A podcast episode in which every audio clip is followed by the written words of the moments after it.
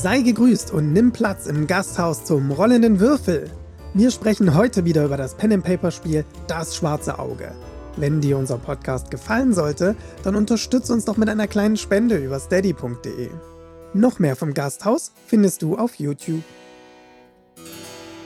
Herzlich willkommen, liebe Leute. Wir sind wieder für euch da mit dem Podcast mittlerweile Nummer 9 und einem Thema, das die erfahrenen Hasen eventuell ein bisschen in Erinnerung schwelgen lässt und die Neulinge von euch vielleicht ein kleines bisschen an die Hand nimmt in ihren eigenen Pen- und Paper-Erfahrungen, denn ich werde heute mit dem guten Heigö gemeinsam sprechen über das Thema Anfänger in das schwarze Auge. Und dabei geht es jetzt nicht um Spieler, die schlecht spielen. So etwas gibt es im Rollenspiel zum Glück sehr, sehr selten. Ähm, sondern es geht um die Leute, die einfach noch nicht so viel Erfahrung haben, vielleicht ihre erste Runde spielen oder ihre zweite und einfach ein bisschen wissen wollen, was kann ich sowohl als Meister als auch als Spieler tun, um mein Spielerlebnis einfach zu verbessern und um gemeinsam noch mehr Spaß zu haben. Hallöchen, Heiko. Hallöchen, Nico, und ein herzliches Hallo auch an alle Zuhörer da draußen. Wunderbar. Also meine Frisur sieht ja heute wirklich fabelhaft aus. Sag mal. Jetzt noch ein bisschen Kokosgel in die Haare und äh, schön, uh. vor allen Dingen alle, die uns per Podcast hören oder nur, nur quasi Audio hören, die müssen sich jetzt eine richtig tolle, fesche Welle in deinen Haaren vorstellen, weißt du? Ja, ist, ja, ja, ich finde, ich finde gut. Okay. Lass uns zum Thema kommen, Heiko. Ja, genau, zum, zum Thema, ne? Ganz wichtig. Eine Sache vorab möchte ich natürlich loswerden was wir hier erzählen, das ist natürlich kein, so muss das sein. So musst du als Anfänger sein, um ein guter Spieler zu sein oder so.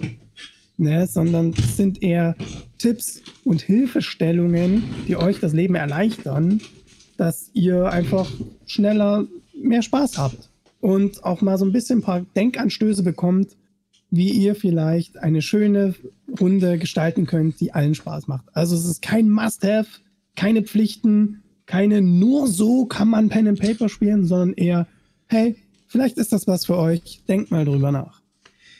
Hm, bevor wir jetzt uns in die Tiefe stürzen, finde ich es sehr interessant. Ähm, in unserem Chat, der Murdoch hat geschrieben, eine provokante These zum Anfang.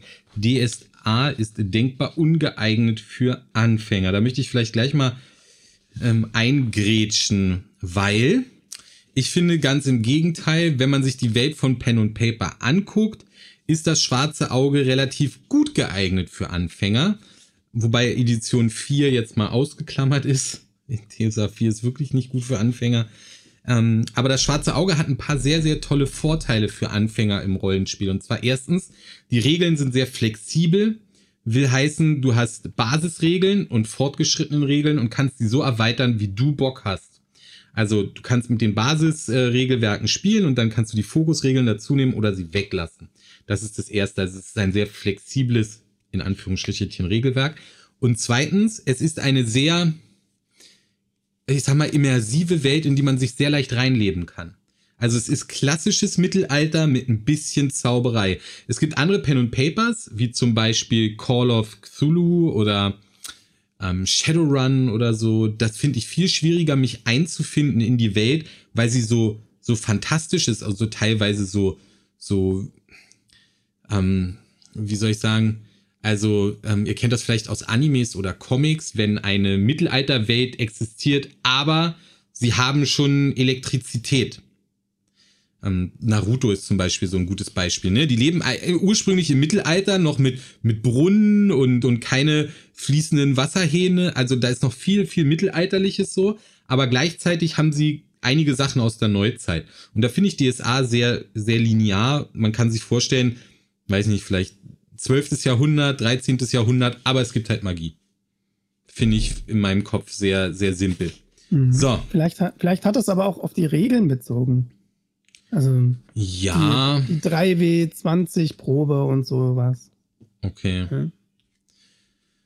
Keine Ahnung. Ja. Also ich glaube, ähm, lass uns das mal ein bisschen ausklammern. Äh, wir konzentrieren uns schon so ein bisschen sage ich mal, auf DSA jetzt, weil wir natürlich, dass unser gemeinsames Universum ist. Aber viele der Sachen, die wir heute sagen werden, eignen sich natürlich auch für andere Pen and Paper, nicht wahr? Absolut richtig, Heiko. ähm, beginnen wir doch vielleicht als allererstes mal mit der, sagen wir es mal, nicht wichtigsten Person, aber doch dem Strippenzieher bei einer guten Pen-and-Paper-Runde, das ist der Meister. Denn wenn man mal vom Huhn und dem Ei ausgeht, ist auch bei DSA ganz klar, jeder Meister hat irgendwann mal angefangen. Und im besten Fall ähm, ist der Meister der erfahrenste Spieler in der Gruppe, aber auch das muss nicht sein. Auch ein Meister kann ganz frisch reinkommen in die Pen- und Paper-Welt. Und dazu haben wir halt ein paar Sachen uns hier aufgeschrieben, wie man da Fettnäpfchen umgehen kann und wie man vielleicht ein bisschen besser reinflutscht in die Sache. Heiko, du hast ja als erstes geschrieben, Let's Plays von One-Shots schauen und keine mhm. Kampagnen meistern. Äh, kannst du uns das ein bisschen erläutern, was du damit meinst? Nee, keine, keine Kampagnen anschauen. Ach, keine Kampagnen anschauen. Genau. Meinst ähm, du jetzt ähm, YouTube-mäßig oder ähm, buchmäßig durchgucken? Nee, das meine ich jetzt tatsächlich so Videos gucken. Also ich finde, das ist so mein Tipp 1 für Anfängermeister. Mhm. Schaut euch One-Shots an auf YouTube. Da lernt ihr eine ganze Menge und findet dadurch einen sehr, sehr schnellen Zugang zum Meistern an sich. Aber schaut euch keine Kampagne an, denn das Problem an Kampagnen ist, dass sehr viel werden so, so Dinge, Informationen an die Spieler geleitet, die aber erst in vielen Folgen später vielleicht relevant werden oder es wird sich halt Zeit gelassen, um irgendeinen Sidequest zu machen oder sowas. Und das artet in Kampagnen natürlich alles ein bisschen aus, weil man viel mehr Zeit hat zum Erzählen. In One-Shots ist es aber in der Regel sehr straight, sehr kompakt und sehr auf das Wesentliche beim Pen and Paper reduziert, weil man halt in der Regel weniger Zeit hat. Hm. Deswegen mein erster Tipp, schaut euch One-Shots an. Da lernt ihr am meisten auf jeden Fall. Ich finde auch, dass bei, bei One-Shots, gerade als unerfahrener Meister, besteht natürlich der Fehler, dass man sich so ein bisschen in der eigenen Geschichte verliert. Was ich damit meine ist, jeder Meister, der hm, sich zum Beispiel eine eigene Geschichte ausdenkt, der will natürlich, dass seine Geschichte für die Helden was ganz Besonderes ist. Und dann kommt man sehr schnell auf die Idee, dass halt auch wenn es ein besonderes Abenteuer sein soll, dann muss da auch was ganz Besonderes passieren, was die Spieler vielleicht noch nie erlebt haben und ähm, was ganz, ganz Tolles ist. Und da verliert man sich halt sehr schnell in einer Kampagne in, ähm, ich sag mal, Logikproblemen und dann muss man Informationen transportieren über mehrere Abende. Man muss eine Stimmung aufbauen, man muss einen Spannungsbogen aufbauen, der über mehrere ähm, Folgen hinweg oder Spielabende hinweg funktioniert. Und so ein One-Shot ist halt wirklich einmalig weggeballert. Kann man viel draus lernen, kann man nicht so viel auch, ähm, ich sag mal, falsch machen, weil in der Kampagne ist natürlich auch das Problem, wenn irgendwo ein Logikfehler ist, den man dann kurz äh, bevor Ende ist erst mitkriegt, dann ist die Kampagne so ein bisschen. Äh, mm, der Bösewicht absolut. ist ja da schon gestorben, verdammt. Absolut. Ja und in der Kampagne musst du auch viel, viel mehr in die Lore eintauchen und in die ganze Götterwelt und alles, weil es will ja alles irgendwie erzählt werden. In einem One-Shot, hey, wenn du in einem aventurischen One-Shot mal keinen der zwölf Götter erwähnst, ist es auch nicht schlimm. Ja. Ne? Stimmt, also man muss viel weniger erstmal in die Tiefe eingehen, um ein tolles One-Shot zu erleben. Da braucht man halt genau. halt nicht viel sondern genau. man kann relativ oberflächlich erstmal sein. Und ich glaube, das ist ja auch das, worauf es ankommt, dass man erstmal das Ganze kennenlernt und halt nicht als Professor Dr. DSA in seine Karriere startet. Ja. Ähm, als nächsten Punkt haben wir hier die Einsteigerbox, Kaufabenteuer oder Werbung in eigener Sache, unser kostenloses Abenteuer zum Nachspielen. Ähm, ich denke mal, das ist so ein Tipp, den den ich zum Beispiel als angehender Meister immer sehr ungern wahrgenommen habe, weil ich natürlich einer von denen war, die der Meinung waren, ich kann mir die tollste Geschichte der Welt ausdenken, die ist viel besser als alles andere. Aber ähm, Heiko, wie siehst du das mit den Einsteigerboxen und Kaufabenteuern? Ist das für dich etwas, wo man sehr viel lernen kann, auch wenn man da so ein bisschen die eigene Fantasie natürlich untergräbt, oder kann man sich da trotzdem austoben? Naja, das ist so, ähm, Nico, du erinnerst dich doch an unseren letzten Podcast, in dem es zu unterschiedlichen Meistertypen mhm. ging. Und je nachdem, was du für ein Meistertyp bist, eignet sich das natürlich besser, wenn du mit einer Einsteigerbox und Kaufabenteuer loslegst. Oder wenn du ein anderer Typ bist, dann halt eher mit eigenem Abenteuer startest. Ne? Also ich sag mal, wer halt nicht so richtig Lust hat, sich in die Lore reinzufuchsen und allem drum und dran, dann sage ich, hey, dann probier die Einsteigerbox aus, denn die ist tatsächlich echt gut. Und die ist auch so geschrieben, dass sie auch für Meisteranfänger gut geeignet ist, nicht nur für Spieleranfänger. Ähm, oder nimm dir unser kostenloses Abenteuer, das wir hier geschrieben haben, zur Hand. Auch sowas finde ich total hilfreich, weil du dann mal siehst, welche Notizen machten sich denn so die üblichen Meister. Was braucht man? Was ist zu viel? Ähm, so einfach mal so einen Einblick zu kriegen, wie ist es mit dem Notizenschreiben, wie sieht es aus und so weiter. Und sich dann natürlich aus diesem Material sich sein eigenes System irgendwann mal später mal überlegen, sozusagen. Aber am Anfang hilft es natürlich einfach mal so Material an die Hand zu kriegen und sich das mal anzulesen, mal zu gucken, wie viel Szenen oder so, was muss ich mir so ausdenken, um ein Abenteuer zu machen. Ich fand das zum Beispiel auch sehr, sehr interessant bei dem ähm, Video, was du damals gemacht hast, mit dem Wir schreiben ein Abenteuer, ne? Also deine mhm. Herangehensweise an die, an, an wie schreibe ich ein Abenteuer, war für mich persönlich sehr interessant, weil ich es halt ganz anders gemacht habe bisher immer.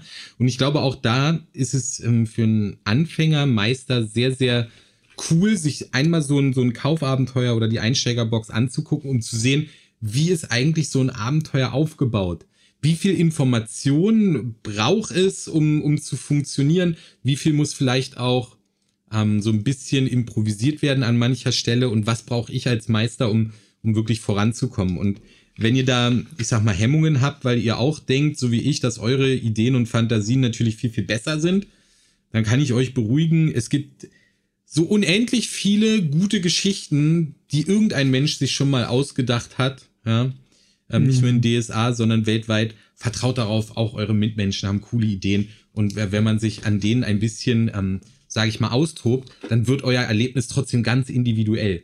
Also wenn ihr ein Kaufabenteuer spielt, dann ist das etwas ganz anderes, als wenn ich dieses Kaufabenteuer spiele. Ihr könnt da trotzdem als Meister noch so unendlich viel euren eigenen Stiefel mit einbauen, dass ihr da wirklich keine Hemmungen haben solltet, euch in eine vorgefertigte Geschichte zu setzen weil Nuancen und Platz für, für eure Ideen gibt es da immer. Absolut, absolut. Und man kann sich dann noch viel mehr mit seinen eigenen Ideen und Gedanken beschäftigen. Äh, wenn du komplett ein eigenes Abenteuer entwirfst, hast du natürlich immer im Hinterkopf, ist das jetzt richtig in Aventurien oder ist das jetzt falsch und solche Geschichten. Und über solche Gedanken machst, machst du dir im Grunde nicht, wenn du dir ein Kaufabenteuer gemacht hast oder nicht so sehr, sage ich mal. Ne, deswegen ja. kann das durchaus helfen für Anfänger. Ja. Äh, dann lass uns doch gleich den nächsten Punkt aufgreifen. Den Eine Regionalspielhilfe kaufen und dort selbst ein Bauernabenteuer schreiben. Ja, erklär mir, was ist ein Bauernabenteuer, Heiko? ähm, Bauernabenteuer, das sind so typische Abenteuer, die ich, wie ich finde, das ist typisch DSA und absolut untypisch für Dungeons and Dragons.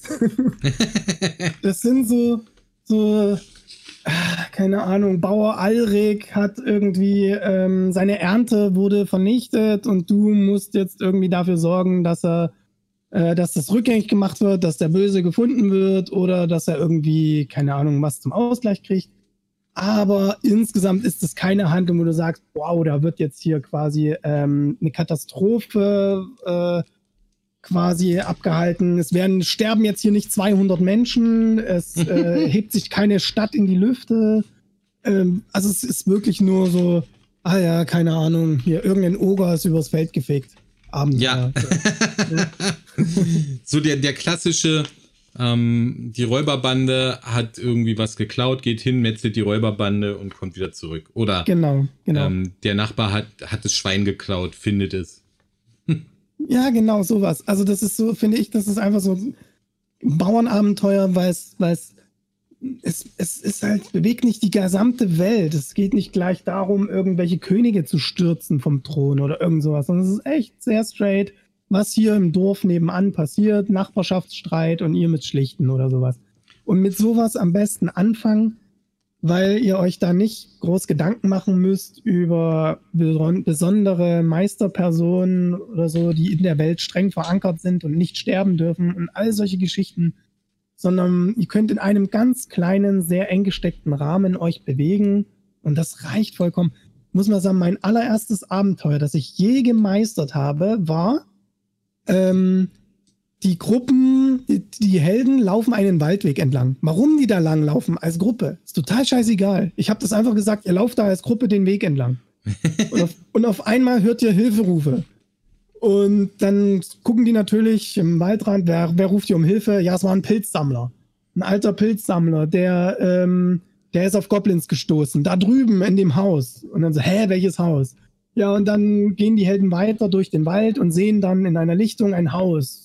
Und da ist äh, Feuer, nee, da ist kein Feuer im Kamin. Und die sehen nichts. Und dann schleichen sich an das Haus an, treten auf die ersten Fallen und denken, oh, Überraschung, es gibt Fallen. Im Haus entdecken sie keine Goblins und wundern sich, hey, hier sind ja gar keine Goblins. Und auf einmal werden sie von den Goblins von außen überfallen. Überraschung. Und dann stellen sie fest, Nanu, unter dem Haus gibt es eine Höhle. Und die Goblins sind in der Höhle unter dem Haus. Und dann metzeln sie die Goblins unter dem Haus ab und alles ist fertig. Friede vor der Eierkuchen. Also es ist da wurde kein König vom Thron gestürzt, da wurde noch nicht mal irgendwie, ein, da ist noch nicht mal ein Ritter oder ein Adliger drin vorgekommen. Es ja. ging einfach nur ein Pilzsucher, wurde von Goblins überfallen und die haben böse Goblins kaputt gemacht. Fertig. ja, und, und da, warum da so ein Haus mit einer Höhle drunter, so eine Logik-Dinger, die muss man dann auch gar nicht unbedingt äh, immer beachten dabei. genau. Egal. ähm, ich finde den nächsten Punkt, den kann man so ein bisschen damit reinpacken hier aus unserer Liste und den finde ich persönlich auch sehr, sehr toll. Und zwar, du hattest ja dazu geschrieben, Regionalspielhilfe kaufen. Ähm, und zwar aus dem Grund, oder dass man vielleicht auch ein, eine Hilfestellung kriegt.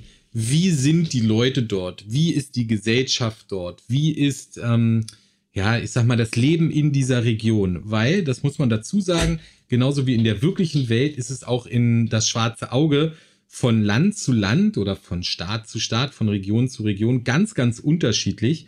Und obwohl man das nicht unbedingt beachten muss, ist es für den Meister eine unglaubliche Hilfe, finde ich, wenn er weiß, aha, ein Torwaller ist halt so und so, weil dann die NPCs, die ihr spielt, automatisch mit Leben gefüllt werden, ohne dass ihr euch Gedanken darüber machen müsst, ob das jetzt so stimmig ist oder ob, ob das irgendwie passt, weil in diesen Regionalhilfen gibt es sehr, sehr viele Aspekte, zum Beispiel aus ähm, Religion, Staatswesen, Gesellschaft und so, wo man sich ganz viele Anregungen holen kann. Und dann einfach ein bisschen weiß, ah, okay, hier zum Beispiel ähm, der Torwaller, in Torwall, da ist halt so, so ein Boot, da kann eigentlich jeder Boot fahren und jeder schwimmen und, und Effert ist ganz toll. Und da kriegen dann die NPCs automatisch sofort ganz viel Leben, ohne dass man sich selbst eine Geschichte dazu ausdenken muss. Zumindest empfinde ich das auch immer so. Absolut. Absolut kann ich dir nur bestätigen. Und mein Gedanke zu den Regionalspielhilfen, also ich liebe sowieso die Regionalspielhilfen, aber ich glaube auch für jeden Meister ist es hilfreich, sich eine Region rauszusuchen und sich da reinzulesen und dann, wenn man sein erstes Abenteuer schreibt, sich auf einen einzigen Aspekt aus dieser Region zu konzentrieren. Ein großer Fehler, den viele Anfänger machen, ist, dass sie gleich komplex die Regionen beschreiben wollen mit all ihren Facetten in einem Abenteuer. Und da kommst du natürlich in Teufels Küche, weil das kannst du hm. eigentlich nicht. Und deswegen sucht euch einen Aspekt aus. Ich sag mal zum Beispiel, in Havena ist Magieverbot. Okay, und dann ist dann halt der Aspekt, dass dann vielleicht doch jemand gezaubert hat und ihr müsst rausfinden, wer war's oder so.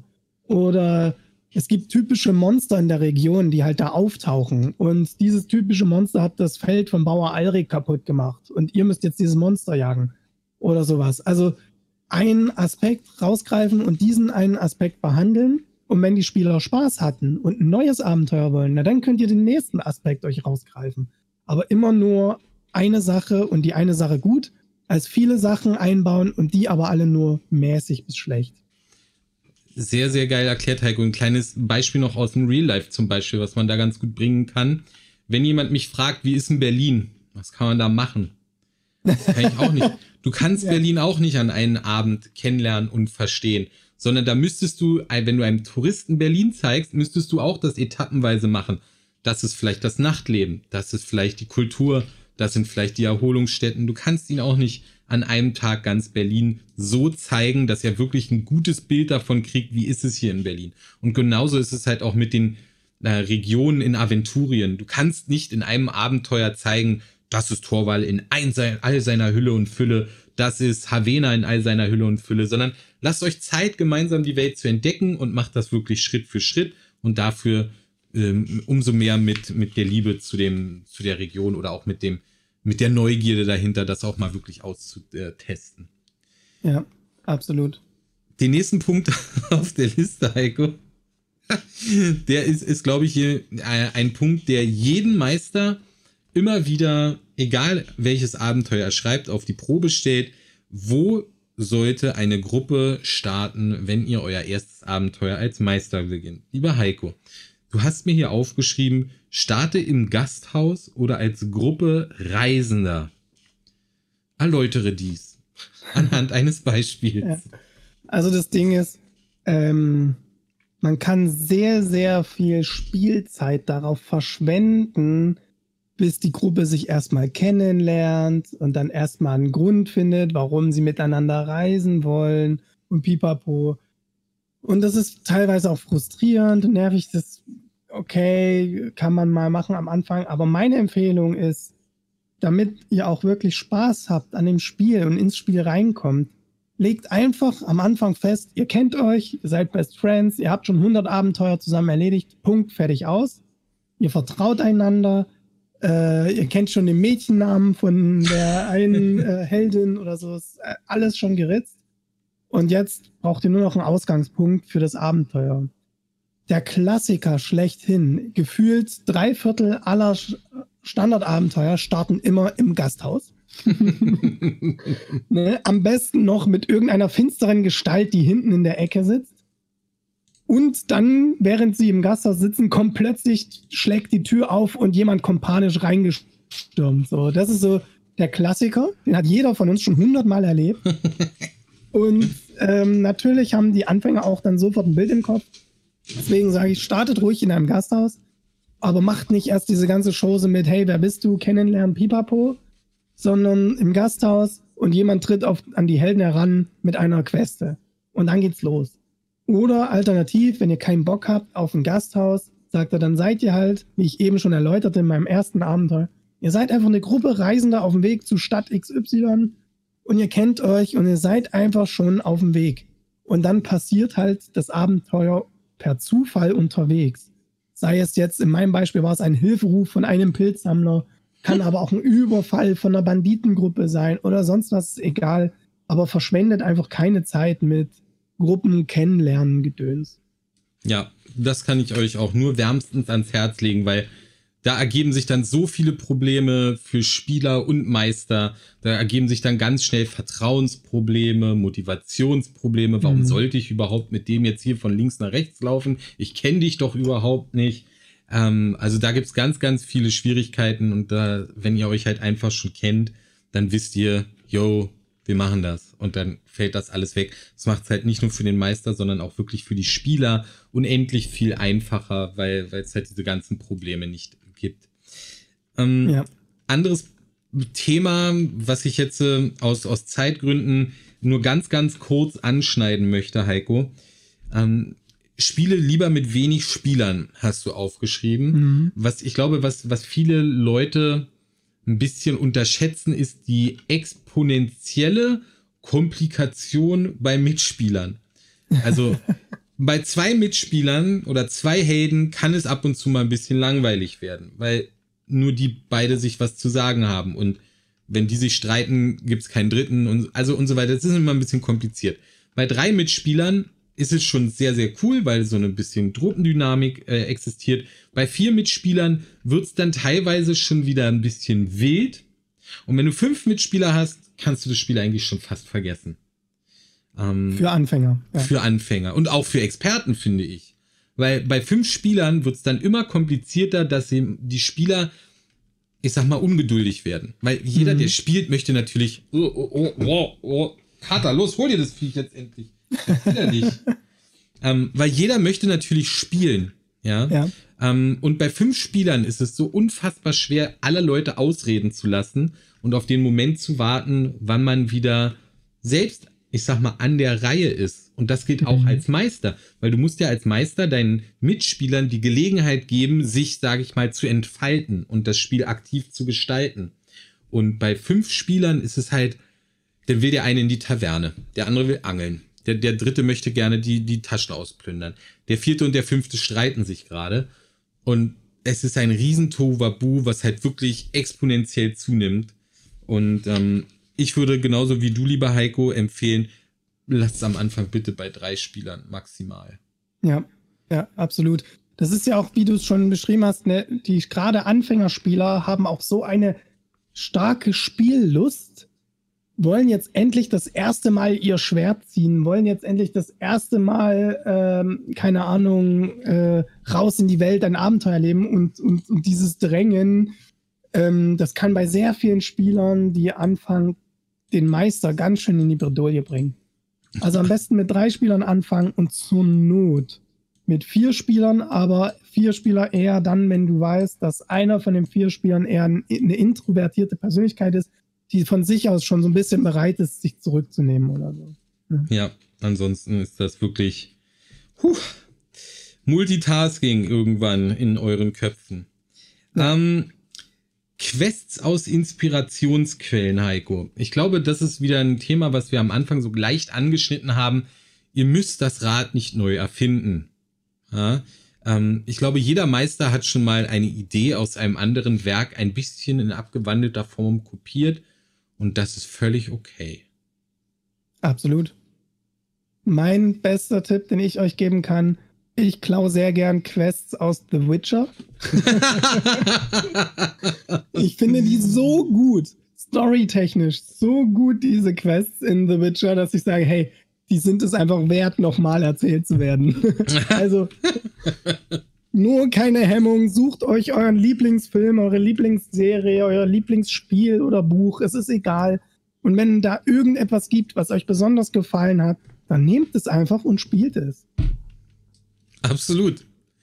Ihr dürft halt immer, ihr müsst halt wirklich da immer wieder daran denken, dass ähm, nur weil ihr eine Handlung sozusagen ähm, kopiert, das ist so ähnlich wie mit den Kaufabenteuern, es wird etwas völlig anderes schon alleine eurer Spielerschaft wegen. Die werden schon dafür sorgen, dass es halt eben nicht genauso ist wie bei Witcher, sondern vollkommen anders.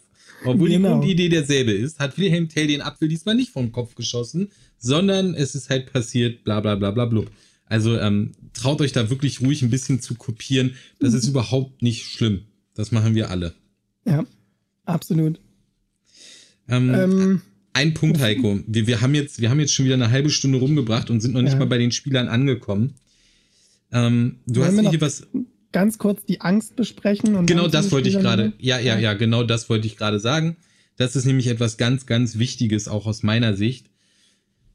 Die Angst zu meistern Heiko, du hast ja tatsächlich, glaube ich, DSA, hast du selbst damit angefangen als Spieler oder warst du einer von denjenigen, die als Meister eingestiegen sind? Nee, ich habe immer gemeistert. Also sowohl bei DSA als auch bei DND habe ich immer als Meister angefangen. Deswegen ist es für mich auch super erfrischend, jetzt mal hier in Staffel 2 selber zu spielen. Wie hast du ähm, denn damals deine Angst überwunden oder hast du die erst gar nicht äh, verspürt? Also ich meine, man kommt ja von dieses neue Komplex ähm, Pen ja. und Paper, hat das vielleicht mal irgendwo gesehen oder ähm, vielleicht mal irgendwo mhm. erzählt bekommen und sagt sich, das will ich jetzt auch mal ausprobieren. Wie, wie hast du dich da quasi dazu durchgerungen oder überwunden, dass du selbst derjenige sein willst, der halt die Fäden in der Hand hat? Ähm, ich fand das ja, also ich habe damals viel Critical Role halt gehört mhm. und ähm, fand das schon sehr inspirierend, wie, wie Matthew Mercer da als Meister da so agiert und mit denen redet und so und die Welt plastisch erzählt. Und das hat mir einfach so viel Anschub gegeben zu sagen, boah, das möchte ich auch gern machen.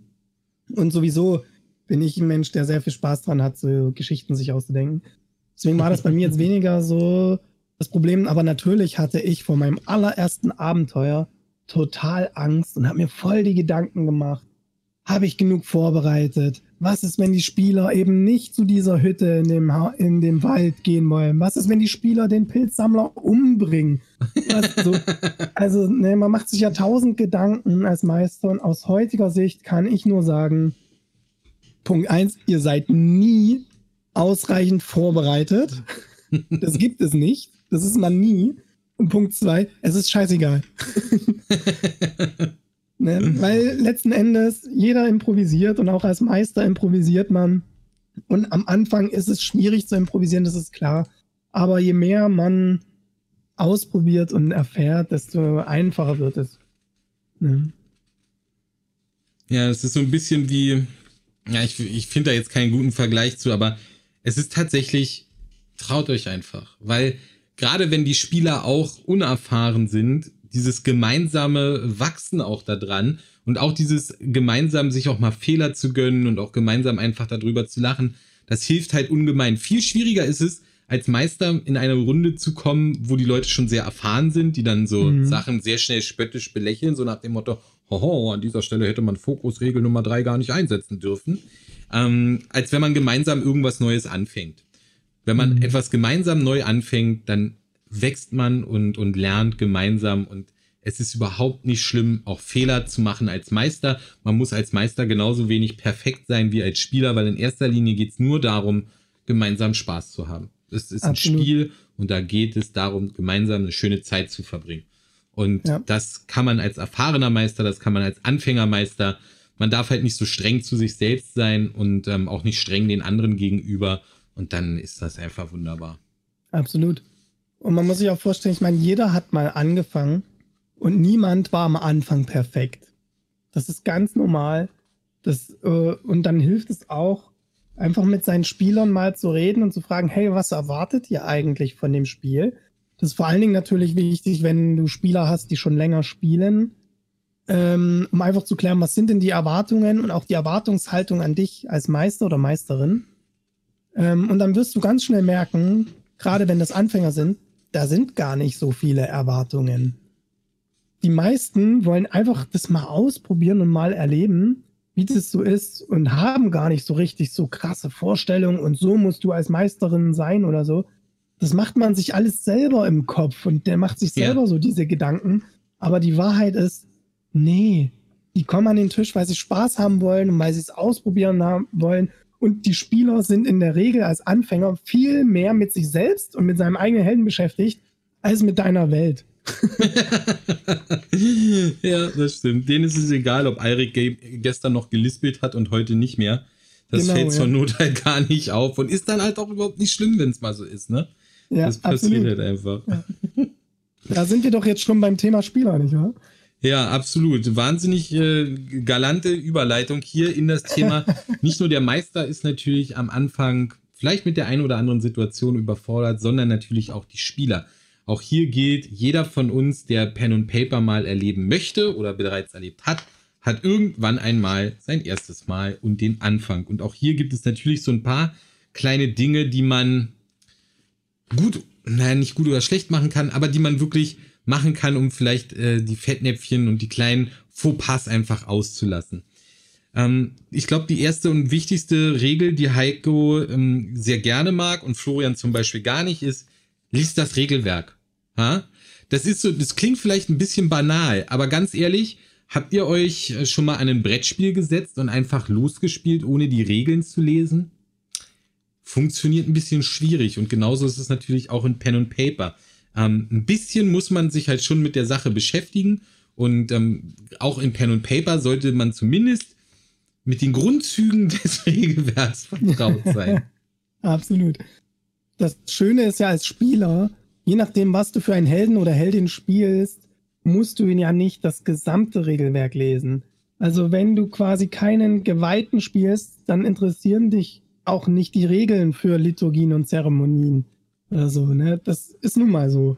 Und das heißt, wenn du, je nachdem, was du spielen willst, pickst du dir die Regeln raus und die musst du aber können.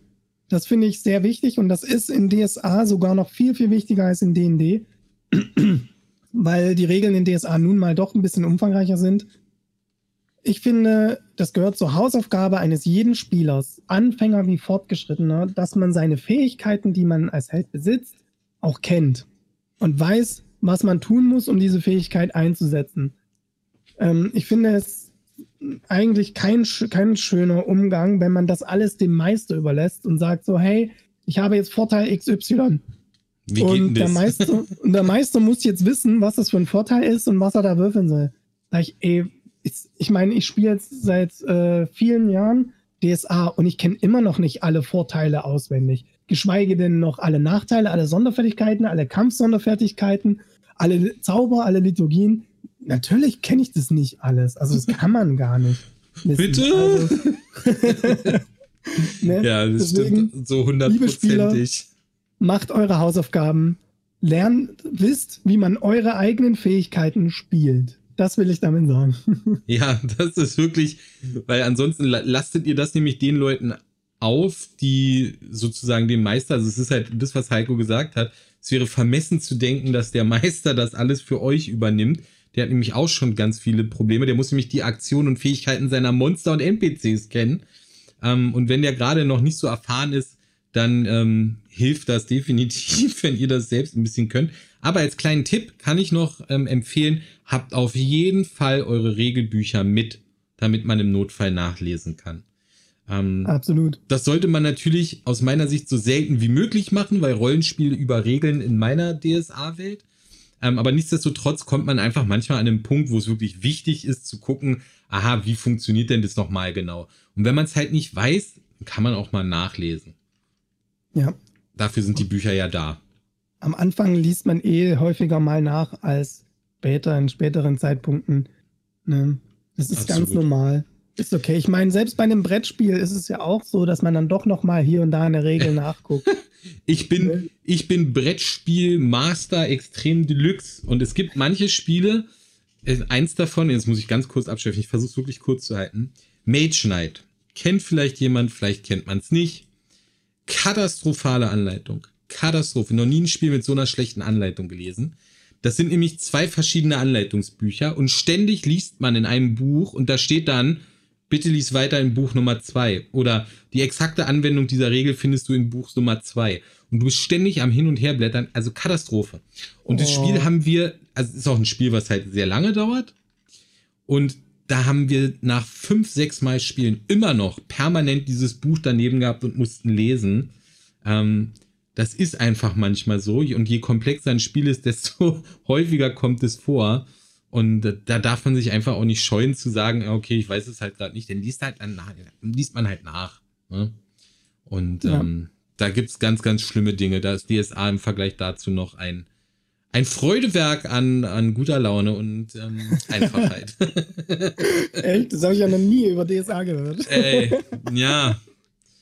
Ja, ähm. aber du bist auch nicht so Brettspielfanatisch. Also Tabletop ist doch zum Beispiel ein gutes Beispiel.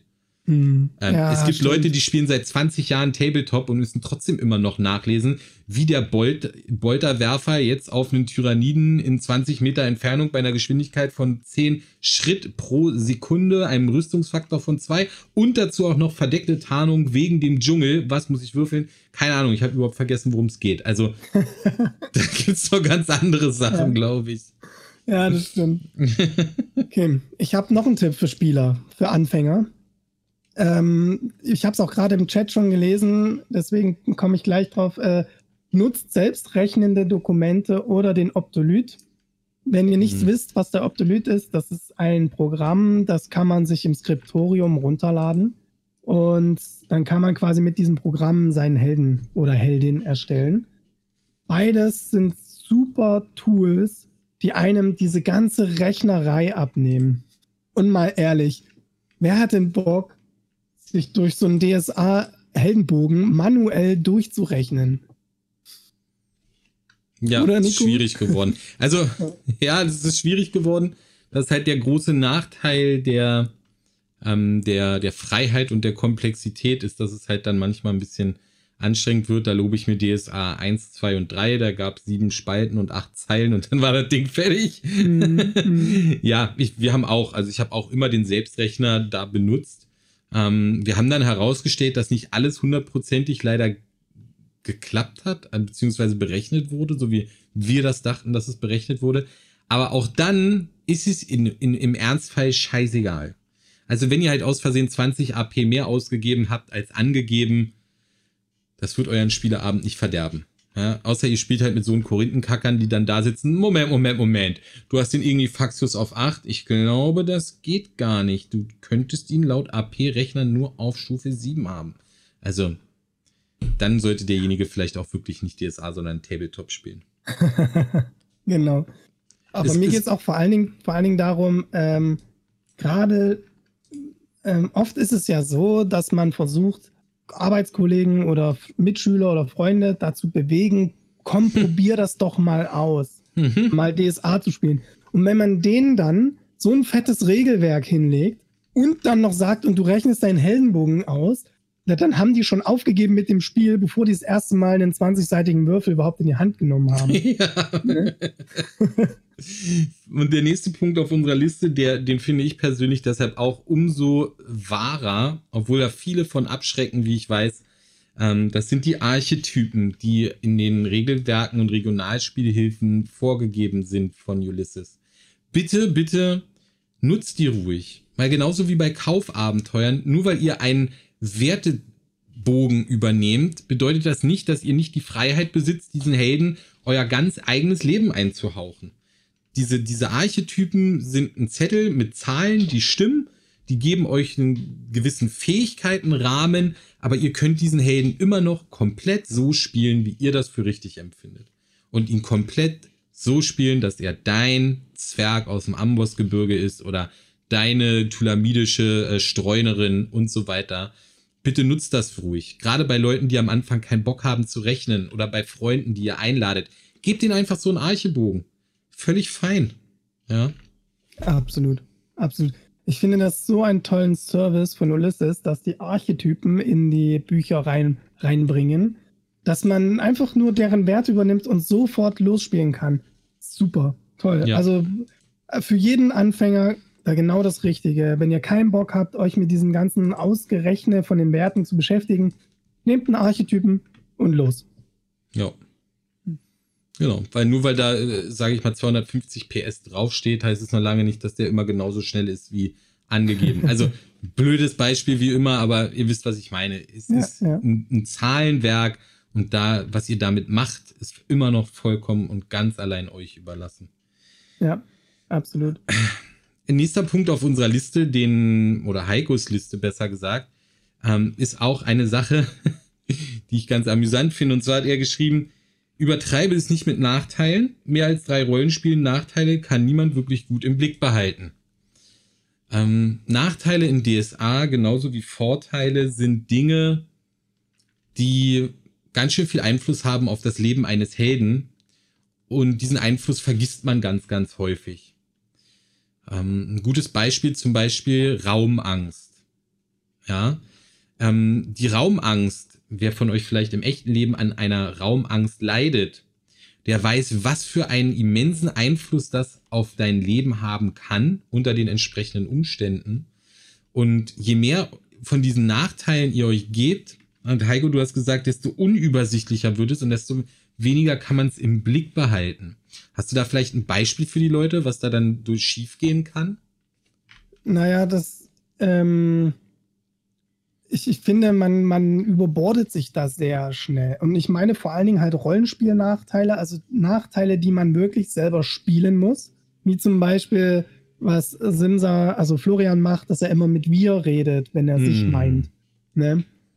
Ähm, mhm. Das sind so Sachen, das, das musst du die ganze Zeit im Hinterkopf behalten und mitspielen. Und das ist selbst für jemand, der so erfahren ist wie Florian, schwierig. Und wenn ihr jetzt Anfänger seid und mit Rollenspiel äh, jetzt erste Erfahrungen macht, ähm, dann euch noch überbordet mit drei oder mehr Nachteilen dieser Art, dann sorgt das eher für Frust als für Spaß. Deswegen äh, würde ich sagen, niemals mehr als drei Rollenspielnachteile, besser nur zwei. Und die weiteren Nachteile sind dann eher sowas wie äh, Angsthase hat halt schneller Angst oder sowas. Oder keine Ahnung, spürt mehr Schmerz. Also so so regeltechnische Nachteile, sage ich mal. Mhm. Aber auf gar keinen Fall mehr Rollenspiel-Nachteile nehmen. Ich habe da einen Tipp von meiner Erfahrung, die ich mir ganz gerne ähm, gönne oder wie ich es ganz gerne mache, ist, dass ich meinem Charakter im Laufe seines Abenteuerlebens noch Nachteile dazu hole, wenn ich merke, dass es mir Spaß macht, die zu spielen. Ähm, Beispiel bei Jan von Vier Winden ähm, wusste ich am Anfang nicht so ganz, wie er überhaupt drauf ist. Und ich habe am Anfang überlegt, ihm einen Nachteil zu geben, dass er sehr wortkarg ist, weil ich mir dachte, mhm. ach, das würde irgendwie so ins Stimmungsbild passen. Und ich habe diesen Nachteil dann weggelassen, weil ich mir dadurch eine unglaubliche Einschränkung auferlegen würde durch dieses Spieltechnische, was mir, glaube ich, unheimlich schnell auf die Nerven gegangen wäre. Wie zum Beispiel dieses Wir. Mich persönlich würde das einfach, obwohl es am Anfang vielleicht als witzige Idee gedacht ist, würde mir das unheimlich schnell auf den Sack gehen, immer daran denken zu müssen, äh, sag jetzt wir, sag jetzt wir. Ach, ich habe wieder ich gesagt, verdammt, okay, wieder wir sagen. Nervt mich tödlich ab, wenn ich mhm. das spielen würde. Besser ist es, wenn ich, also ich würde es gerne so machen, immer mit dem Meister absprechen, dass man sowas auch im Nachhinein macht. Wenn ihr zum Beispiel feststellt, im Verlaufe des Spiels, dass es euch irgendwie Spaß macht, dass euer Typ halt eine Angsthase ist, dann kann man das auch nachträglich noch reinmachen. Ja, dass man sagt, okay, das macht mir Spaß, den Nachteil finde ich irgendwie lustig zu spielen, das, das macht mir Spaß, das liegt mir, dann kann man das auch nachträglich, wenn man es mit dem Meister vorher abgesprochen hat, reinnehmen. Und mhm. genauso auch ähm, mit so rollenspieltechnischen Nachteilen. Wenn man, wenn einem halt irgendwie auffällt beim Spielen, dass einem eine bestimmte Sache noch Spaß macht, dann nimmst du doch noch dazu. Und ähm, genauso ist es, wenn ihr, wenn ihr etwas genommen habt, wo ihr merkt, es nervt euch unheimlich, redet bitte mit euren Meistern und mit euren Mitspielern, ob man das nicht nachträglich das noch wegmachen kann. Weil am Ende des Tages, wie gesagt, geht es halt um Spaß. Und wenn man sich einen Nachteil genommen hat, weil man dachte, er wäre cool, und es stellt sich im Nachhinein heraus, scheiße, das ist einfach nur nervig as fuck, dann ja. nehmt ihn wieder weg. Bevor ihr mit diesem Helden irgendwie, bevor ihr den sterben lassen müsst oder, oder sonst irgendwie durch göttliches Einwirken euer Nachteil ähm, euch abhanden kommt, redet einfach mit den Leuten, ob das okay ist, wenn ihr dann doch nicht lispelt oder dann halt doch nicht auf einem Auge blind seid oder so. Ne? Ja, absolut. Ich lese auch hier im Chat kam äh, der Beitrag von Murdoch. Am besten, du nimmst etwas, was deinem eigenen Charakter entspricht. Sehr Zum Beispiel schlechtes Namensgedächtnis. ähm, Finde ich auch tatsächlich ein super Tipp, deswegen ähm, ja, der ist wirklich gut. Weil ich glaube, das machen wir sowieso alle prinzipiell, dass die ersten Charaktere uns selber sehr entsprechen. Das ist, glaube ich, ähm, das kann, glaube ich, jeder Spieler irgendwie bestätigen. Ähm, und es hilft natürlich ungemein, wenn man noch wenig Rollenspielerfahrung hat, dass man sowieso, ähm, sage ich mal, in vielen Situationen sich selbst einfach spielt. In dem Sinne. Ja. Da kann man dann halt auch relativ wenig vergessen. Ne? Ja. Weil man ist, wer man ist. Ja, genau, ja. Genauso ist es. Okay. Jetzt, was ist denn das hier? Keine Geweihten am Anfang spielen, Heiko? Steht hier ja. bei mir auf dem Zettel? Ja, ja, ja. Was, wieso nicht? Ähm, erinnerst du dich noch an unseren Podcast Magier gegen Geweihte? Ja. Ähm, da haben wir das ja schon mal festgestellt, dass Geweihte schon eine Herausforderung sind, so im, sag ich mal, wenn man es ein bisschen verallgemeinert. Und ich persönlich finde, Geweihte in Aventurien zu spielen, ist, ähm, das muss man schon, also das sollte man schon so ein bisschen Rollenspielerfahrung mitbringen. Denn das große Problem bei Geweihten ist nun mal deren Verpflichtungen ihres Glaubens gegenüber. Und diese Verpflichtungen haben Auswirkungen auf die gesamte Gruppe. Und das hm, sage ich mal, da braucht es schon ein bisschen Spielerfahrung, das gut hinzukriegen und nicht daran sich aufzureiben, sage ich mal. Mhm. Ne? Also das ist, finde Geweihte sind keine guten Startcharaktere für Anfänger. Des Weiteren haben wir aufgeschrieben oder du aufgeschrieben, keine Soziopathen. Ähm, ich glaube, das ist relativ eindeutig. Wenn, wenn man einen Charakter spielt, den man im wirklichen Leben am liebsten einfach nur ähm, sagen möchte, verpiss dich, dann wird das über kurz oder lang sich auch im Rollenspiel so etablieren, dass man mit diesen Typen nicht so gerne zusammenspielt, weil wenn man ständig von ihm beklaut, beschimpft, bespuckt oder irgendwie anderweitig in Trouble gerät, dann ist das einfach unglaublich aufreibend. Mhm. Ähm, ich habe noch einen Punkt, den haben wir hier jetzt nicht hingeschrieben, der mich persönlich aber bei Spielern immer sehr ähm, oder den ich euch ans Herz legen will, spielt keine berühmten Personen. Das ist ein Tipp, den ich finde, den ich gelernt habe aus unserem Abenteuer Nostria erhebt sich mit Lysander Federkiel und in Teilen auch mit Urasilas. Wenn du nämlich eine berühmte Persönlichkeit spielst, die aus welchen Gründen auch immer in der Region, wo man spielt, sehr, sehr bekannt ist, dann hat das Einfluss auf alles. Auf jeden mhm. NPC, auf jeden Bauern, auf jeden sonstigen. Wenn du halt ein Adliger bist, ja, adelig ist so ein schönes Beispiel, du bist halt irgendwie Baron oder, oder ich, ich kenne mich mit den Adelstiteln nicht so gut aus, weil mich das Thema auch nie so ganz interessiert hat. Aber wenn du ein Adliger bist in Nostria und du spielst in Nostria, dann ist es sehr wahrscheinlich, dass dich sehr viele Leute kennen. Oder zumindest den Namen kennen. Und das hat halt ganz große Auswirkungen auf darauf, wie die NPCs sich dir gegenüber verhalten, wie die anderen Helden sich dir gegenüber verhalten sollten. Ähm, mhm. Genauso ist es halt mit Berühmtheiten. Das bringt halt ganz, ganz viele zwischenmenschliche, ähm, sage ich mal, Bedingungen mit sich, die alle Seiten so ein bisschen einschränken. Das kann ein sehr bereicherndes Element sein, aber nur dann, wenn man halt schon ein bisschen erfahrener ist. Ansonsten zum Beispiel, äh, ich schreibe als unerfahrener Meister ein, ein Dorfabenteuer in, weiß ich nicht, in, ich, ich nenne es jetzt mal Torwall, weil ich die Region so liebe, in Torwall, ja und du spielst einen berühmt-berüchtigten äh, Piraten, der hast dir eine ganz tolle Hintergrundgeschichte ausgedacht und dann steht der Meister da und denkt sich in seinem kleinen Dorf, verdammt, jetzt müssten die die Geschichten von dem eigentlich alle kennen. Und mhm. dann muss er jedem NPC quasi eigens darauf trimmen, wie reagiert er auf diese Berühmtheit. Und das nimmt dem Meister ganz viele Freiheiten, er legt ganz, ganz viele Zwänge auf, die in erfahrenen Gruppen zu einer super Dynamik führen können, aber Anfänger halt ganz, ganz schnell überfordert, weil man es dann auch ganz schnell mal vergisst in der Hektik des Gefechts. Ach ja, den müsste ich ja eigentlich kennen.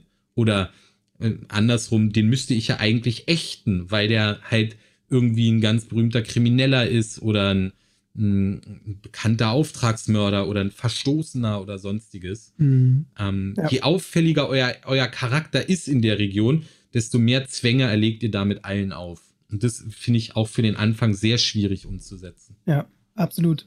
Da kann ich noch was anfügen. Es wird sogar noch zu einem größeren Problem, wenn nicht alle in der Gruppe diese Berühmtheit annehmen und mitspielen. Jetzt mal so, ich sag mal, das Beispiel hinkt ein bisschen, aber nehmen wir mal den Lysander Federkiel als berühmten Autor. Ähm, den haben wir ja am Anfang nicht als berühmten Autor gespielt, sondern haben uns, sage ich mal, ein bisschen drüber lustig gemacht. Ja, ja, berühmter Autor, von was denn Groschenromane oder so. Ne? Das, mhm. nimmt, das nimmt natürlich dem Spieler, der sich was ganz Tolles ausgedacht hat, eine Berühmtheit zu sein, total die Freude an seinem Charakter, weil er auf einmal gar nicht so berühmt ist, wie er gerne wäre. Und die anderen, sage ich mal, machen sich dann automatisch drüber lustig und nehmen ihn nicht ernst. Und das ist dann eigentlich eine schlechte Gruppendynamik, vor allen Dingen für Anfänger. Also, wenn eine, eine berühmte Person spielen möchte, dann muss das die gesamte Gruppe eigentlich besprechen und akzeptieren. Ja. Mhm. Ja. Genau. Und genauso auch um das Thema abzuschließen mit den Soziopathen, weil ich es so wichtig finde, ähm, eine gute Orientierung sollte sein, wollt ihr mit eurem Helden selber gern befreundet sein, dann ist es ein guter Indiz dafür, dass es ein guter Held ist, den man in einem Pen and Paper Abenteuer spielen kann. Hm. Ja, ich mag Alekin. Ich wäre gern mit ihm befreundet. Dann hält er mir meine Bösewichte vom Hals. Solange ich ihn gut leiden kann und er mich, finde ich das in Ordnung. genau. Ja, aber das stimmt schon wenn man halt selbst schon von, von seinem Helden denkt, oh Mann, ganz schöner Wichser, dann äh, ist es halt schon äh, kompliziert.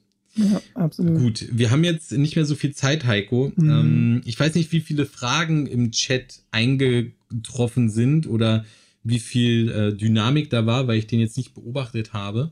Ähm, wollen wir ein bisschen noch mit dem Chat kommunizieren oder noch die letzten Punkte auf unserer Liste durchgehen?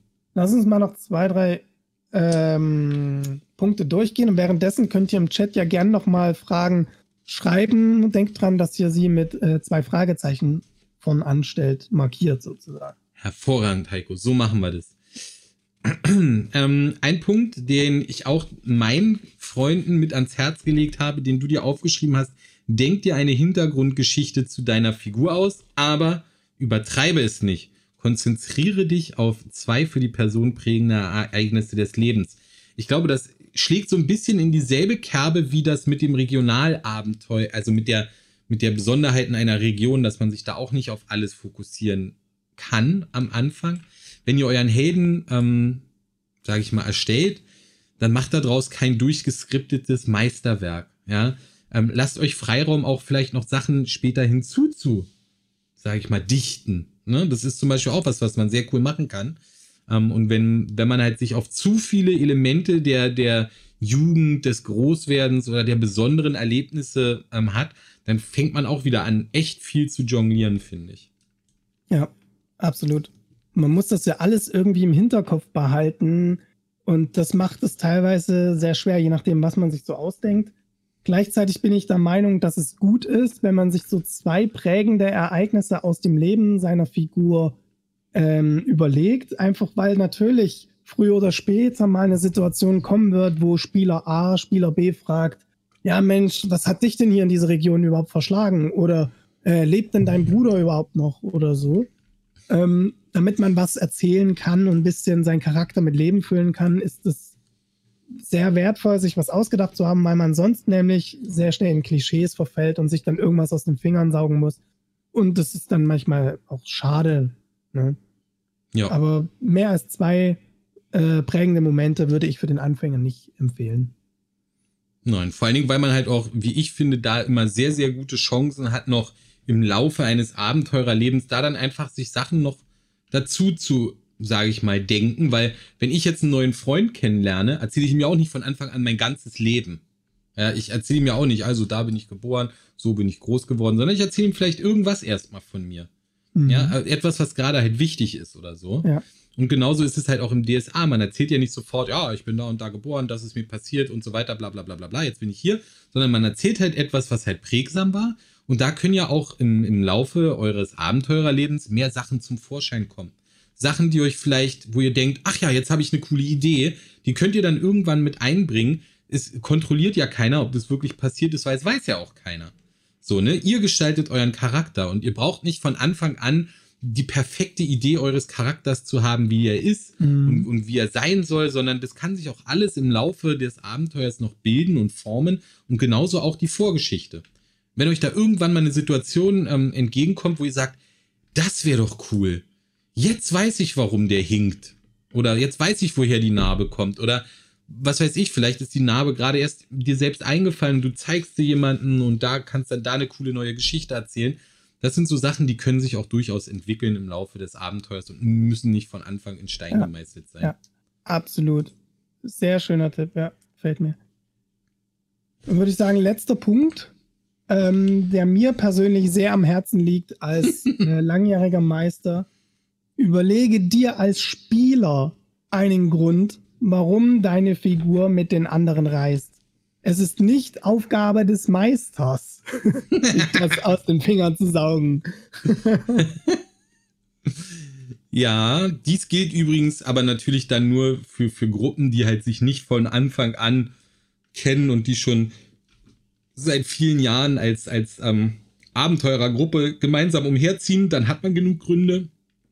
Ja. Aber das gilt halt wirklich für, wenn ihr euch dazu entscheiden solltet, ähm, wir möchten aber so ein Kennenlernabenteuer spielen und wir wollen, dass die Leute sich halt ein bisschen auch noch beschnuppern dürfen und dass sich da vielleicht so ein paar Freundschaften und Rivalitäten herauskristallisieren, ist es natürlich vollkommen fein. Aber bitte überlegt euch gut, warum ihr eigentlich da seid. Also, was, was macht der entlaufene Sklave auf einmal in, äh, im, weiß ich nicht, in hier im Sveital. Ja? Wie kommt der da hin? Was macht der da und warum ist der da überhaupt? Warum sucht der Splitter? Was will der mit Sternensplittern? So, ne? Das, also diese Motivation, dort zu sein, wo ihr seid, die muss halt von euch als Spieler ausgehen. Das gehört so ein bisschen vielleicht auch in eure Hintergrundgeschichte. Ihr müsst selbst eine Motivation finden, warum ihr das tut, was ihr tut und äh, warum ihr dort seid. Das ist eure Aufgabe und nicht die des Meisters. Genau. Ich. Und ich sage euch, ihr macht es allem am Tisch viel, viel leichter, wenn ihr diese Hausaufgabe gemacht habt. Und ja. das ist ja das Schöne, weil dann könnt ihr euch auf das Spiel konzentrieren und Spaß haben und ihr müsst euch nicht am Tisch äh, damit abquälen und Spielzeit verschwenden, dass ihr erstmal euch irgendwie zurecht lügen müsst oder irgendwie einen Grund finden müsst, warum ihr jetzt mit dem Elfen zusammen auf Abenteuer geht oder so. Ja. Nehmt, setzt es voraus oder denkt euch einfach einen schönen Grund selber aus, damit das alles klar geht, damit ihr damit keine Zeit verschwendet, sondern endlich Spaß haben könnt. Sehr gut. Wunderbar. Dann haben wir das als letzten Punkt für heute mal so ein bisschen ähm, vorgegeben. Mhm, Gibt es genau. denn, jetzt mache ich mal den Chat auch hier auf groß, weil jetzt muss ich mein Programm nicht mehr beachten, glaube ich. Ähm, gibt es denn ein paar interessante Anregungen aus dem Chat von euch? Ähm, äh, ja, ein paar, ein paar wenige Fragen habe ich entdeckt. Also Tomek zum Beispiel, ich finde, dass ein Anfänger sich da alles nur sehr schwer ausdenken kann. Wieso bin ich bei der Gruppe EDC? Ähm, ich finde das eben nicht, wenn man sich als Gruppe gemeinsam hinsetzt. Natürlich muss der Meister sagen, okay, pass auf, wir werden im Weltteil spielen oder so. Ähm, da muss er natürlich so ein paar Infos geben, damit die Spieler überhaupt eine Chance haben zu sagen, ja, warum ist denn jetzt mein Sklave ins Weltteil oder so. Also wenn er die Infos nicht hat, dann kann er das natürlich nicht machen. Aber ich finde, dass das, bevor das eigentliche Spiel losgeht, dass man sich da mal zehn Minuten hinsetzt als Gruppe und sagt, okay, warum sind wir jetzt eine Gruppe und so, das erleichtert das Spiel einfach ungemein und es spart ganz viel Zeit. Deswegen, ich glaube, das kriegt man schon hin am Tisch und das kann man als Meister auch ganz gut anleiten im Vorhinein. Das am besten sogar bevor, bevor, das, bevor man gemeinsam am Tisch sitzt. Ne? Das ist übrigens auch einer der Gründe, warum wir sagen, dass so Kaufabenteuer und die Einsteigerbox für Anfänger gerade so eine ganz tolle Sache sind, weil dort ist das meist schon so angewiesen, wie die mhm. Vorgeschichte mhm. ist, warum die Leute da sind, was passiert überhaupt. Also so ein Grundgerüst wird eigentlich immer in diesen ähm, Abenteuern gestellt, sodass man sich halt da nicht mehr allzu große Gedanken erstmal machen muss, sondern erstmal anfangen kann. Ähm, die Einsteigerbox, die habe ich selbst schon mal gespielt, da ist es zum Beispiel ganz cool gelöst. Da ist es so, dass jeder Held ein Solo-Abenteuer hat und dieses kleine Solo-Abenteuer storytechnisch dann in den Anfang des Hauptabenteuers mündet, sodass jeder Spieler so eine kleine Vorgeschichte an die Hand bekommt, warum er da ist, wo er gerade ist und was so, was, was da überhaupt gerade alles passiert. Und das ist halt für die, für diese Kaufabenteuer für Anfänger natürlich Gold wert, weil man dann eben genau nicht das tun muss, sich alles erstmal ausdenken muss, sondern man hat halt schon dieses Grundgerüst, was man ähm, sonst sich aus den Fingern saugen muss. Genau dasselbe geht halt für die Archetypen von Helden. Da musst du dir nicht selbst erstmal ausdenken, oh, was könnte der denn für Fähigkeiten haben? Was gibt es denn überhaupt? Wie könnte das denn funktionieren? Sondern da ist halt einfach schon dir was ein bisschen an die Hand gegeben, um dir diese Entscheidungen, die halt als Anfänger vielleicht kompliziert oder ähm, schwierig einem vorkommen, die dir halt abzunehmen, so ein bisschen. Ja, absolut.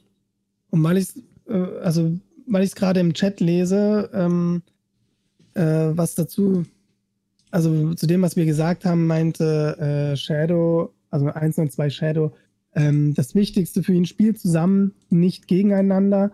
Und Murdoch äh, antwortete darauf, äh, Konflikte sind das Salz in der Suppe des Rollenspiels. Das Witzige hm. ist, ich würde beiden recht geben. Das Ding ist halt, wenn man Anfänger hat, ähm, ich glaube, mit Anfänger, mit einer Anfängergruppe würde ich Gruppenkonflikte, soziale Konflikte und sowas ausklammern. Anfänger haben mehr als genug zu tun, ihren eigenen Helden zu spielen und die Regeln zu spielen. Ähm, überhaupt zu überlegen, was ist eine 3W20-Probe, was, wie sind jetzt Qualitätsstufen und so. Da sind die schon so beschäftigt mit.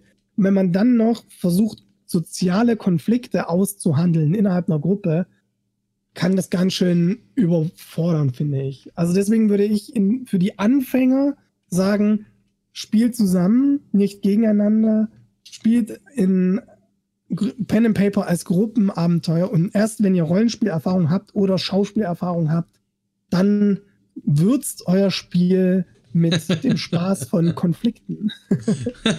sehr, sehr schön gesprochen. Das fand ich gut. Ich würde nämlich auch beiden recht geben. Also so ein bisschen dieses dieses sich gegenseitig so gepiekste, das gehört auf jeden Fall dazu, finde ich auch.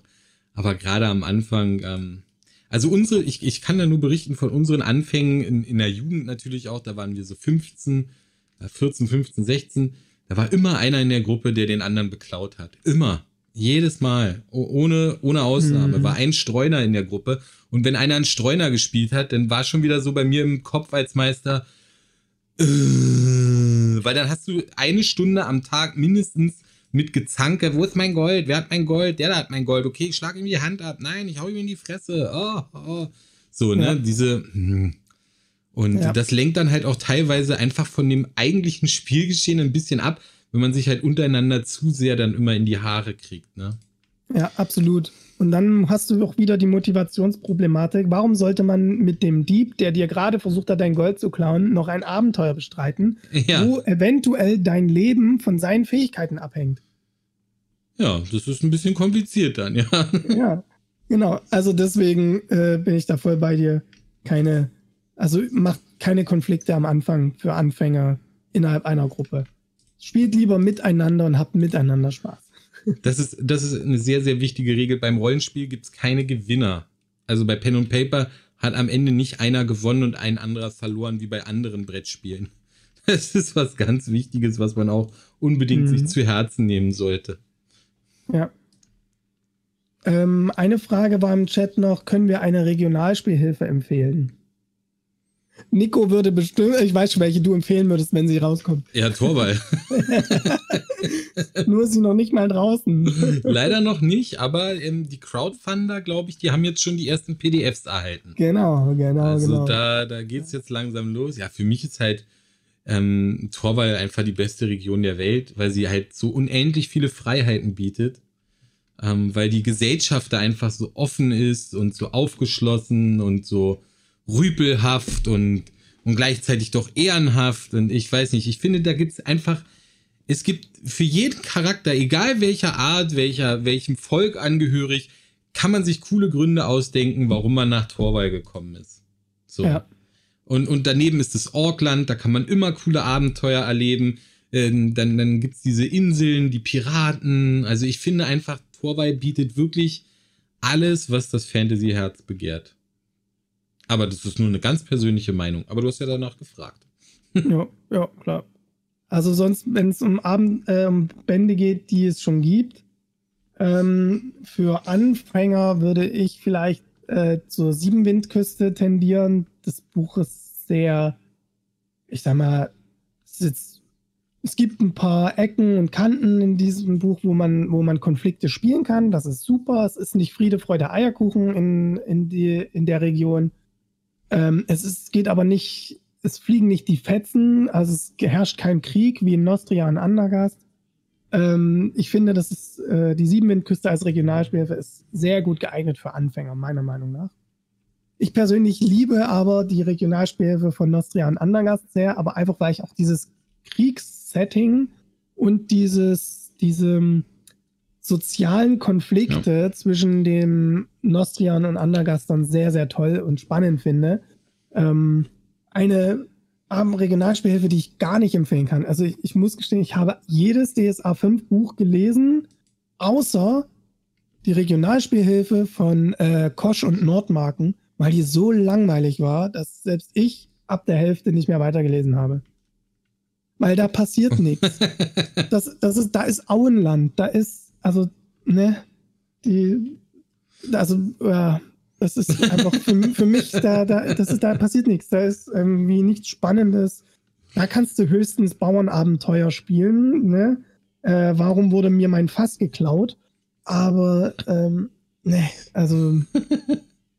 Dazu muss man aber auch sagen, liebe Leute, der Heiko, der ist ja auch eher der Anhänger von so ein bisschen High Fantasy, ne? Also ja, gut, stimmt, ja. Heiko mag es, wenn es gerne hoch hergeht und wenn viel Tohuwabu ist.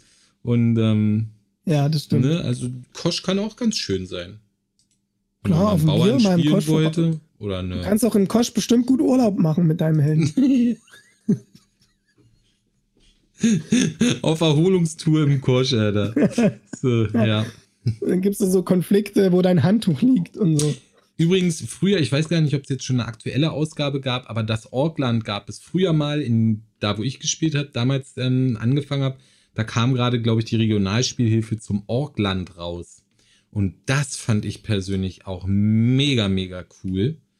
Ähm, weil da halt so mal ein bisschen die Kultur der Orks hinterleuchtet wurde und, ähm, und halt auch die Orks mal nicht als, hier kommen fünf Orks. Okay, Kampf, Angriff bis zum Tod. Ne? Das ist ja mhm. so der Standard, Standard, den man im Kopf hat als Fantasy-Neuling. Oh, da ist ein Ork. Okay, Angriff, das ist ja ein Monster. Ja. Aber Orks sind halt eben nicht Monster, sondern die sind halt nur ein bisschen eine andere Kultur als die Menschen. Ne? Das sind halt keine Erzbösewichte, sondern die sind halt nur anders. So. Die sind halt ja. ein bisschen aggressiver von mir aus und so. Aber da fand ich das damals, ähm, das Orkland fand ich super, super interessant und hat mir auch tatsächlich mal so einen neuen Blick auf die Orks gegeben, weil davor dachte ich halt auch immer, ja, Orks und Goblins sind halt auch drauf und tot, fertig. Ne? Mhm. Ja.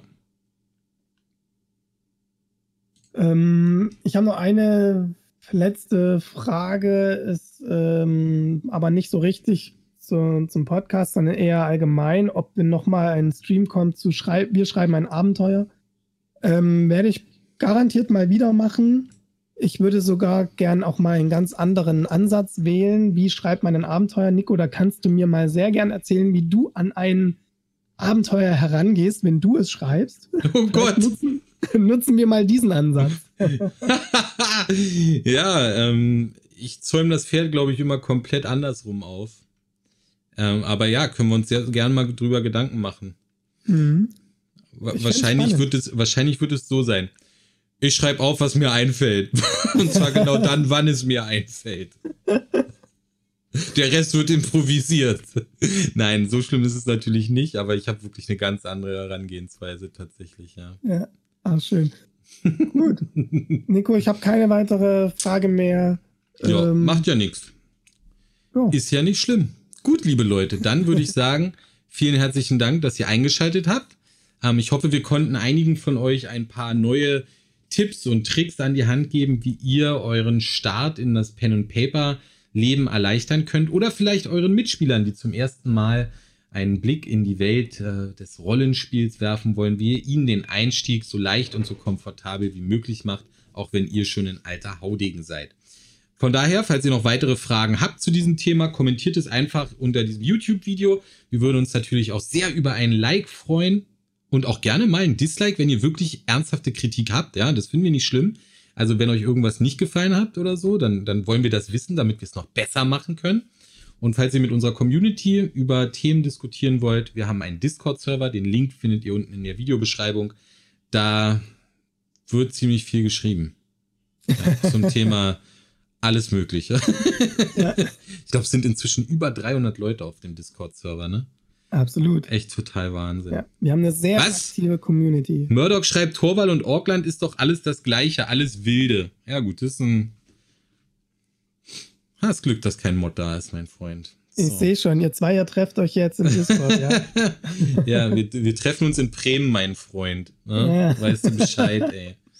So, liebe Leute, und damit äh, verabschieden wir uns. Ja, sagen Tschüss, auf Wiedersehen.